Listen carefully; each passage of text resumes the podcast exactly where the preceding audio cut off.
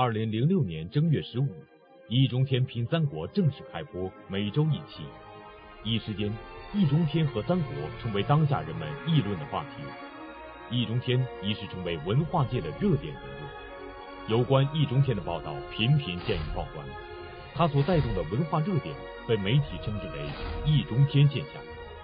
新京报开辟专栏谈论易中天现象。三联生活周刊的一篇“学术超男易中天”。让易中天又增加了一个耐人寻味的头衔。当然，在这些热闹声中，也夹杂着一些批评的声音，甚至有些专家和学者对易中天现象提出了质疑，支持与反对，赞誉与指责。面对截然相反的两种声音，易中天会如何应对？应广大观众要求，百家讲坛特别邀请央视名嘴王志与易中天面对面。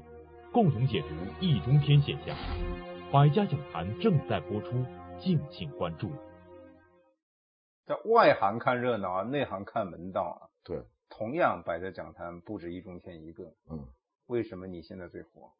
易中天的诀窍在哪？没诀窍，我没有任何诀窍。嗯，我很简单，我就是平时怎么说话。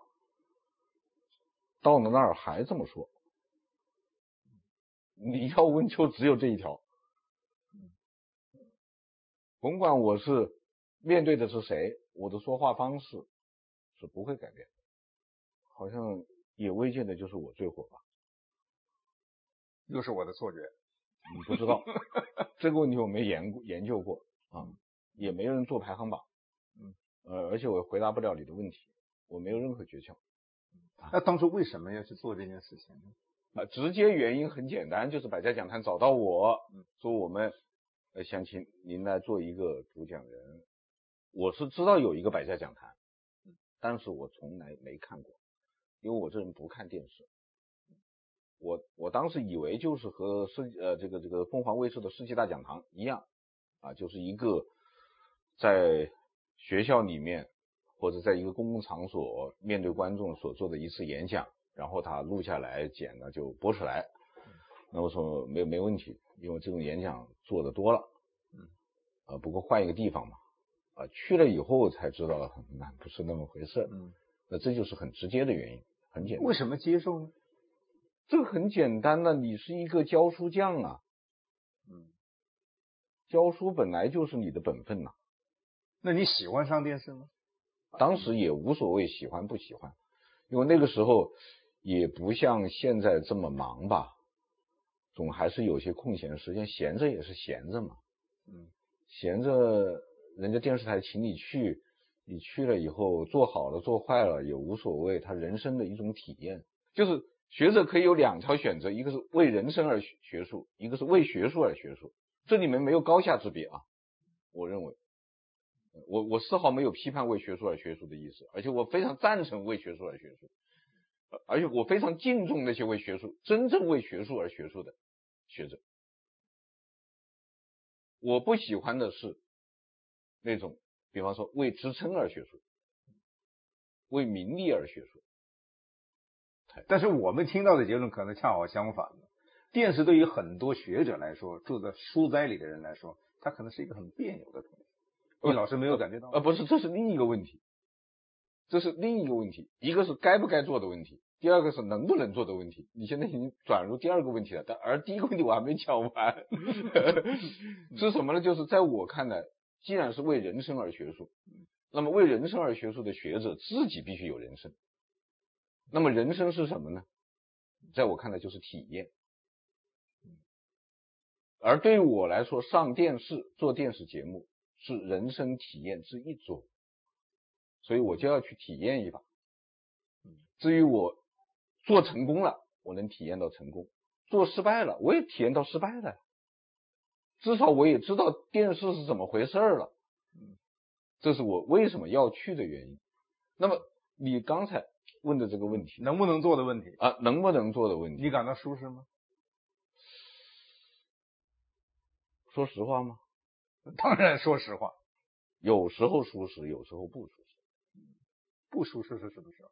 舒适是什么时候？不舒适就是碰上一档无聊的节目，一个蹩脚的主持人问了一堆八卦问题，你答也不是，不答也不是，就很不舒服。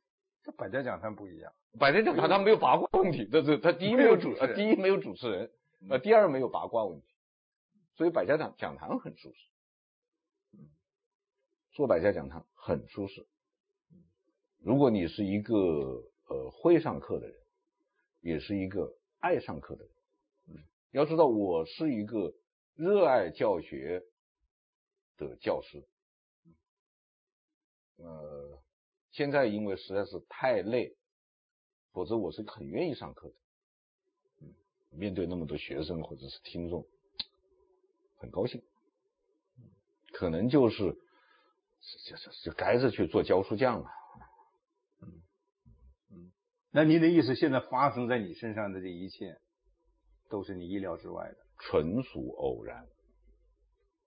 嗯，这个很多人来，呃，探究这个问题，我说我，无可奉告。呃，我现在这种讲述方式从小就是这样，那讲了几十年了。那么，完全偶然的，呃，撞上了百家讲坛，又完全偶然的受到大家喜欢，如此而已。二零零五年四月，易中天初登百家讲坛，开讲汉代风云的故事。他独特的讲史风格，迅速让观众记住了这个有着南方口音、说话诙谐幽默的易中天。二零零六年，易中天开始品三国。他特立独行的话语表达和思维方式，在品三国中发挥到了极致，并且树立了妙语连珠、充满活力的说史风格，曾一度被媒体誉为生猛史学和麻辣史学。但易中天自己却将风格定位为萝卜史学。在易中天看来，萝卜史学是草根食品，很有营养，也符合百家讲坛讲史学的特点。雅俗共赏，老少咸宜，这也让一大批观众对易中天的讲座趋之若鹜。但是另一方面，他的这种讲课方式也受到了一些专家学者的质疑。但你听到过对你的批评？听到过，听到过。你介意？啊，没有当面的。有媒体问我，有人当面批评吗？我说没有。我倒真希望他面对面的坐在这儿来批评。没有人呢。你介意这些批评吗？不介意，因为一个一个东西出来以后，如果有很多人喜欢，那就一定有人不喜欢，这是铁定的。嗯，你怎么看待这些批评？三项基本原则。哪三项？第一，指出硬伤，立即改正。而且我因为没有时间上网，呃，托付我的亲友们，一旦发现有人在网上指出硬伤，比方说认错字儿、读错音、说错地名、说错人名、说错解典故，立即通知我，我马上去查书，然后如果真是我错了，立即改正。那下次去录百家讲坛的时候，重新录音或者打电话给编导，把那个字儿改了。嗯，而且如果是写信来指出的，我亲笔回信，道谢致歉。第一，第二个学术问题从长计议，因为你你如果跟我探讨的是学术问题呢，这是应该讨论的，但是我得有时间。而且学术问题的探讨是一个很严肃的事情，我得用一个正式的渠道来回答你的批评。比方说，我写一篇文章，不管是写一篇随笔体的文章，还是写一篇论文体的文章，你既然是非常严肃的、诚恳的、一本正经来跟我讨论，我也会非常严肃的、诚恳的、一本正经的来回答。但是这个得要有时间。所以要从长计议。第三个原则就是讲述方式不争论。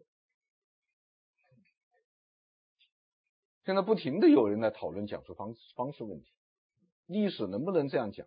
历史该不该来这样讲？易中天讲的这个百家讲坛是学术呢，还是娱乐？他的成功是学术的成功呢，还是商业的成功？不争论。大家觉得听易老师讲课在百家讲坛上，很像听评书一样有意思。那如果说这样的话，那我们为什么不直接去听评书呢？是啊，这问题问的太好了，我也想知道为什么。那你应该去问观众。嗯，你们干嘛不直接去听评书，还听他的呢？嗯，我相信观众会回答。嗯，您是有意参考评书的说法吗？我就没听过评书。嗯，如何参考？那也有学者批评你把历史通俗化、庸俗化。有例子吗？有证据吗？嗯。比方说，嗯，你把刘备，嗯，把诸葛亮，嗯，比作帅哥，嗯，你拿现在现实生活中间发生的一些过去压根就没有的垃圾股、绩优股这样的词，套用在历史人物身上，嗯，这些学者读书不多吧？嗯，这个做法古已有之啊，早就有人在做了。不是我的发明啊，嗯，比方说，史学大师吕思勉先生的《三国史话》里面就讲到了这个说做这个郎官呢，就是去做公务员，你不能说讲史不能评论吧？为什么要加这个尾巴呢？调侃，他调侃跟学术有关吗？当然可以调侃。学术的这个观点可以用各种方式来表述，调侃就是其中一种。嗯，你现在面对的是电视观众，你让让用最简洁、明了、通俗、明白的语言一下子让他明白，所以我就使用了这种调侃的方法。因为古人呢，他的这个写史啊，这个读史读得多的人是知道的。就是我们中国古人的历史，也不是我们现在某些学者呃想象或者描述的那种所谓严谨，他们是很夸张的。你比方说，他可以记载一段话：“浮尸百万，流血飘橹”，就是那血流的盾牌都飘起来了，这不可能的，没那么多血。它是一种文学的语言。就是在我们的正史里面，它也是有文学性描述的，也是有文学性描述的。那么这个时候呢，你稍微调侃一下，一点关系都没有，而且大家都听明白了。我自从这句话受到批评以后，实际上我是问了一些观众，大家都很明白什么意思，就是调侃这句话的记载的过分夸张。没有任何别的意思。那么至于有人在当中看出了别的意思，那是他的事情。还没有完。嗯嗯。他们认为易老师在讲课中间那些用词，嗯，不是很妥，甚至流于粗俗。哪个？比比方说，嗯，刘表之死。嗯你跟观众说，见上帝去了。比方说，诸葛亮是一个少年英才，而且是一个帅哥。帅哥这个词，他们认为，把诸葛亮想象成这样的形象，有点贻笑大方。贻笑大方？原话是这样吗？对。啊？对。读过《三国志》没有？嗯。《三国志》怎么描述诸葛亮的？身长八尺，容貌甚伟。嗯，不叫帅哥，叫什么？叫伟哥啊。嗯。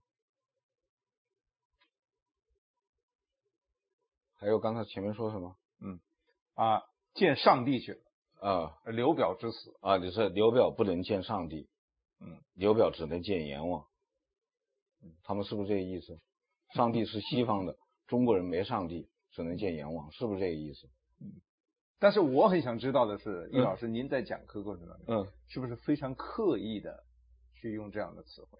我再强调一遍，我在任何时候。任何场合面对任何对象都这么说话，你说是刻意还是不刻意？嗯，为什么不有所区别呢？毕竟这是电视，毕竟是一个大众传媒。对，大众传媒的意思就是不说人话啊。嗯，应该跟生活中也有所区别。谁规定的？如果说应该跟生活中有所区别，那节目就不会播，你们审片就通不过了。谁规定的？哪条王法规定的？奇了怪了，这事情真是。我告诉你，我也有三个原则。嗯，一，说真话，不说假话；二，说实话，不玩虚套。三，说人话，不打官腔，我称称之为三要三不要，嗯，这就是我的原则，嗯，那所有的批评都是没有道理的吗？啊不不不不，呃，第一，我首先我我非常渴望批评，嗯嗯，但是我希望这种科批评的，第一是公开的，第二是公平的，第三是公正的。嗯啊，所谓公开的，就希望你真名实姓，亮明身份，因为我是公开的，嗯，我我是亮明身份在这个地方。那有没有你愿意接受或者你认为有道理的批评？嗯，是是有，我我，但是我要先说清楚那一个一个一个道理，就是一一句话，就是说，不是说你公开亮相我就一定回应，我一定接受，嗯。因为现现为我这边为什么要说这个？因为现在有些媒体抓住我这句话做文章，你不是希望公开批评吗？某某某不是公开亮明身份在批评你吗？你为什么不回应？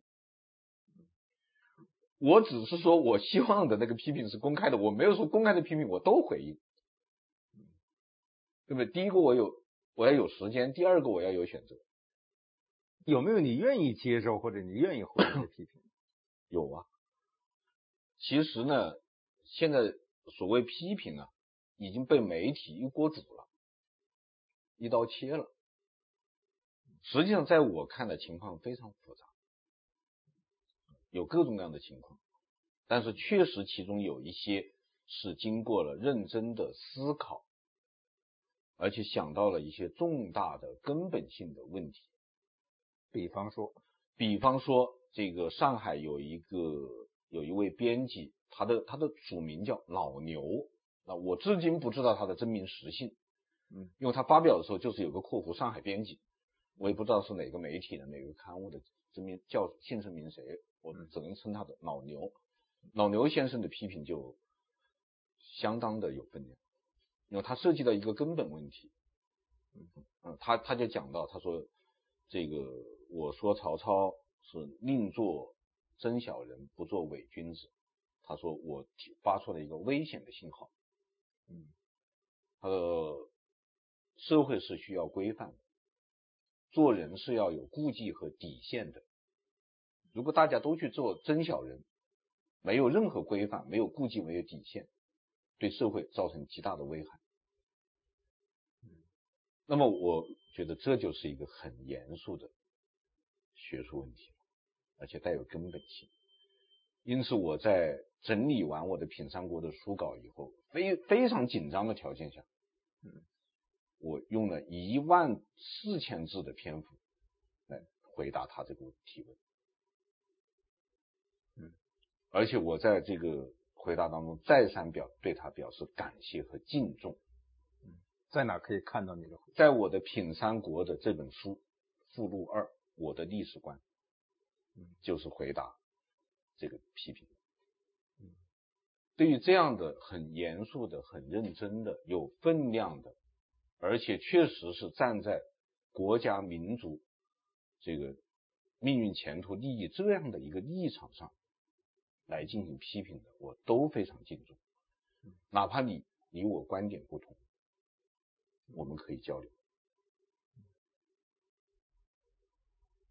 一个一个战士，战场上他可能要厮杀，但是如果对方也是一个坚韧的、勇敢的、武艺高强的战士，双方都会对对方产生敬意。你会因这些批评妥协吗？改变不会你的风格？这个。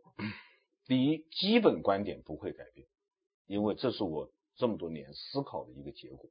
除非他能指出我思考确实有误，所以有误无非是逻辑起点错了，或者是逻辑过程错了。那我认为只要起点不错，过程推理过程也不错，就像我们穿衣服一样，我第一个扣子只要扣对了，然后顺着往下扣，我肯定这件衣服是穿对了，嗯，不会有问题。我不会改变。第二个讲法问题，我从来就是这么说话，所以我让我改变说话方式是根本不可能的，绝无可能。我不愿意，我也做不到。那么不喜欢我这种讲述方式的，他只有一个办法，就是发动群众把我轰下去。过去他他他他发再多的文章都没有用，他写再多的帖子都没有用，他在网上再嚷嚷都没有用。嗯，对他他有本事就是发动全国人民把我赶下去。那过去可能没这个可能啊，嗯，但是现在是不是有了这种可能性？呃，如果有可能性，我自觉下台。如果说观众说的我们都不喜欢你这样讲，因为很简单，观众他可以用遥控器来投票。对不对，嗯，他可以用遥控器来投票。如果观众都不喜欢我这个，或者说只有寥寥可数的少数人喜欢，那我肯定下课嘛。这有什么呢？嗯，所以对这个问题，我不存在改变和不改变的问题，只有上课和下课的问题。易中天一九八一年毕业于武汉大学，获得文学硕士学位。并留校任教，后转至厦门大学，任人文学院教授。易中天长期从事文学、美学等跨学科研究。二十世纪九十年代初，易中天曾致力于让学术走向大众，撰写出版了《易中天随笔体学术著作品读中国文化系列丛书》，但当时影响不是很大。二零零五年，易中天在百家讲坛开讲后，带动了他的图书销量。特别是易中天品三国，屡屡占据图书排行榜第一的位置。易中天再次吸引了众人的眼球，但为此也招来了不少的非议。还有学者质疑，认为易老师你在百家讲坛上现在成为一个学术明星，或者成为一个电视明星，是不务正业。你把业变成了鱼，把鱼变成了业。你的本职工作是一个教师，对，我们学校呢是这样一种管理方式，就是每个教师都有自己的额定工作量，嗯，只要你完成了额定工作量，那你就是一个至少是一个合格的教师，合格的教师，剩下的时间。这个校方是不会过问的，可能有人把这个剩余的时间拿来继续做他的专业，那也可能有一些呃其他的人他用来做别的事情，嗯，比方说打麻将啊，比方说出去旅游啊，比方说参加体育锻炼，我我觉得也都很好，也没有什么不可以的，我只不过是把别人。用来打麻将 等等的那个时间用来做百家讲坛而已，嗯，不行吗？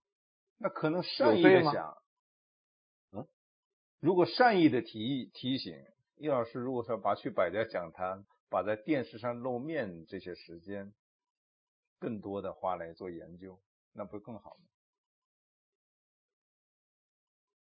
吗？呃。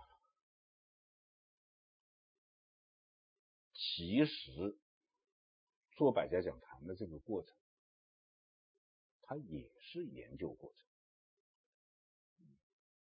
只不过研究过程是隐隐伏在或者埋藏在这些现象背后的，大家不知道的。马克思说过，研究的方法不等于表述的方法。你不能不能通过表述方法去推测后面的研究。实际上，呃，在我品三国当中，我也提出了一些和以往这个学术界可能不太相同的一些观点和结论。至少是一种非主流的意见，只不过我这种研究结果呢，我没有采取通常的那种发表学术论文、做研究报告的那种途径去表达，我换了一个表达途径而已。比方说，赤壁之战之前，这个孙刘联盟的形成和孙权集团的决策过程，我的结论和《资治通鉴》就是不一样的。这难道不是研究吗？嗯，挺好的一件事情，为什么招致那么多的非议呢？很正常嘛。这个一个东西出来以后，有人喜欢，就一定有人不喜欢；有人赞成，就一定有人不赞成。喜欢和赞成的人越多，不喜欢和不赞成的声音声浪也就越高，它是成正比的。非常正常，嗯，非常正常。那落实到百家讲坛这个具体栏目上来说，嗯、到底是电视成就了易老师呢，还是易老师、易老师们成就了百家讲坛？那我我只能说是电视成就了我，但是但是我也随时警惕电视会毁了我。嗯，我很清楚。嗯，此话怎讲？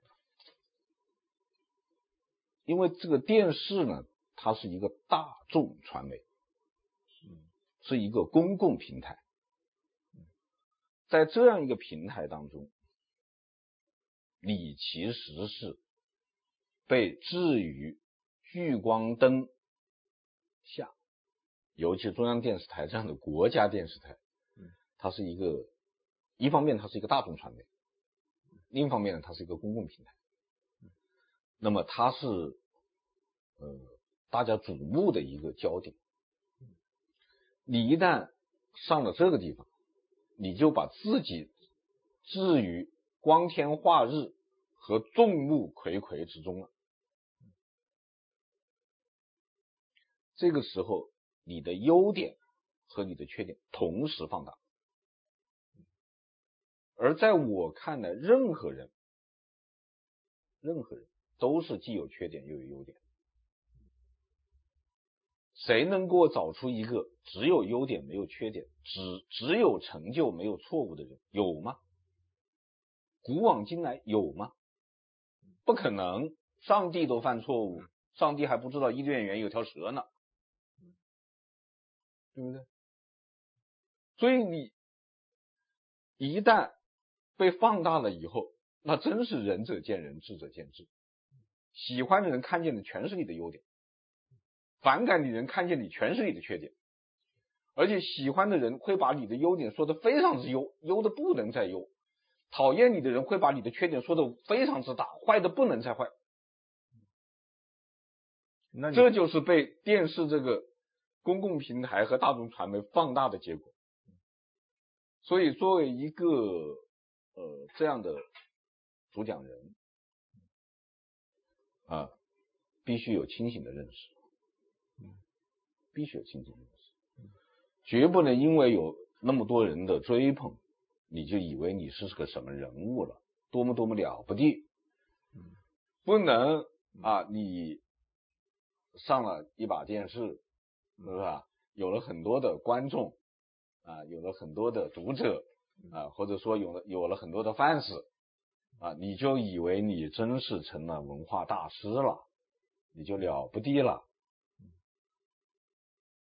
易老师害怕过这种结果吗？担心过吗？没有，或者说这种结果就是你所期待的，既非我所期待，也非我所担心，我不过顺其自然而已。嗯，我不过是做了我想做、该做、能做的事情而已。嗯，只问啊，不问收获，只问耕耘。嗯，你认为观众喜欢你这种讲座的方式是一个很好的事情？我不需要认为，嗯，我没有必要去认为，嗯，这个时候你会不会考虑到一种责任？他的责任是这样的，嗯，只要你对你所讲述的内容有足够的把握，就不会有任何问题。嗯，因为你你你任何事情都有副作用，你不可能做到一丁点儿副作用都没有，不可能的，怎么可能呢？营养品有副作用吗？就是我们一日三餐它会也会有副作用啊。怎么可能没有呢？你要是说要求我一点副作用都没有，这个是做不到的，谁也做不到。只要你的主体的主流的东西是对的，没有任何问题。而我的品三国也好，品读汉代风云人物也好，都是我严肃认真思考的结论，只不过换了一种轻松活泼的表述方式而已。骨子里面是严肃认真的，任何一个呃稍有头脑和眼光的人都看得出来。而如果观众一定要把它当做娱乐节目来看，我觉得也没什么不好。那有什么不好？难道还会比其他的娱娱乐节目更坏的吗？不可能吧？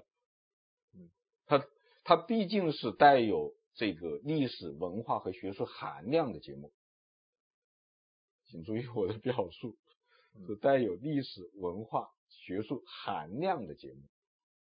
就算你把它定位为娱乐，有学术含量的娱乐总比没学术含量的娱乐好吧？我我一直退到底线上，我都不怕。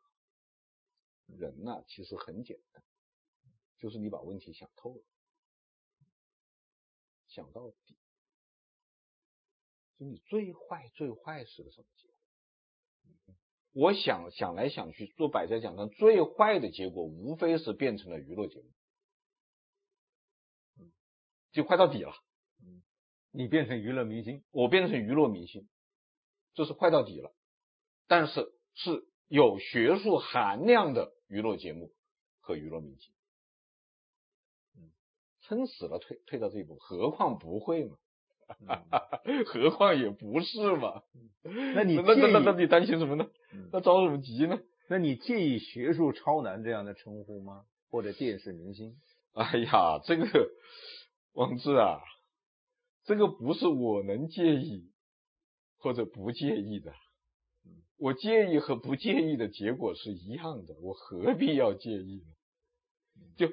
我我是这样的一个性格，就是凡是我这个改变不了的，我都不去考虑它。比方说今天说厦门要刮台风了，我介意吗？天要下雨，娘要嫁人，我介意吗？我我肯定不介意。但是你问我说喜欢吗？我说不喜欢，不喜欢我没有办法。我自己喜欢的说法，他们又不流传，我有什么办法？但是也有评论认为，易老师的红，你的火爆，只是恰好迎合了社会一种很浮躁的心态。我。肯定是恰好迎合了社会的某种心态，或者说某种需求。嗯，至于是哪一种心态和哪一种需求，让评论家们去说三道四，让研究者们去得出结论吧。嗯。从二零零六年二月开播到八月三十日，易中天品三国已经播出了前二十四集。易中天先生在前二十四集中，以赤壁之战为分水岭，讲述了赤壁之战前曹操集团、刘备集团、孙权集团形成和斗争的过程，描绘了一批叱咤风云的三国人物群像，给观众留下了无限的回味。那么，赤壁之战后，魏蜀吴在三足鼎立中将何去何从？一批重要人物的命运最终怎样？三国又是如何归晋的呢？从十月十五日开始，百家讲坛将继续为您推出《易中天品三国》，每周日播出，敬请关注。